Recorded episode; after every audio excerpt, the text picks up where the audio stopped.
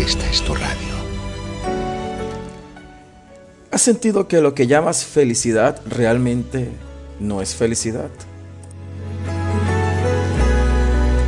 Está Bildad aconsejando a su amigo Job en uno de los momentos de dolor y sufrimiento poco experimentado por el ser humano, nunca comparándolo con el que vivió Cristo por nosotros. Bildad intenta aconsejar a su amigo Job y comete quizás un error, como quizás incluso yo lo hubiera cometido. Creer siempre que lo que pasa es consecuencia de algo, es decir, causa y efecto. Leamos lo que dice Job, capítulo 8, versículo 5. Pero si oras a Dios y buscas el favor del Todopoderoso, si eres puro, si vives con integridad, sin duda que Él se levantará y devolverá la felicidad a tu hogar.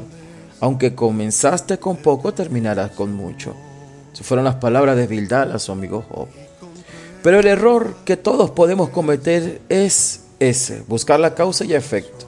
Pero aunque hay grado alto de verdad en lo que dice Bildad, no menos importante es entender que la verdadera felicidad no es la ausencia de problemas, crisis o dificultades, sino todo lo contrario, que a pesar de todo ello, uno puede ser feliz en medio de todo esto.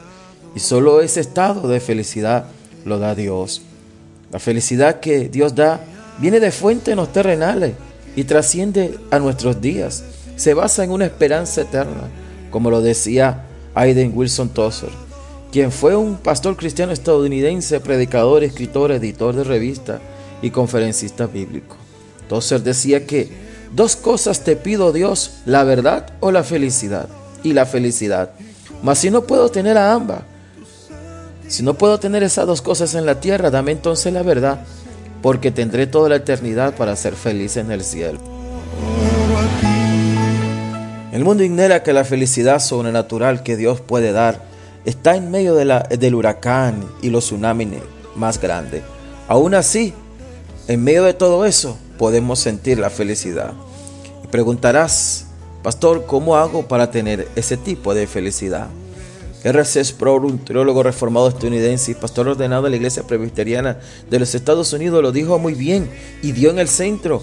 El secreto de la felicidad se encuentra en la obediencia a Dios. Y eso es todo.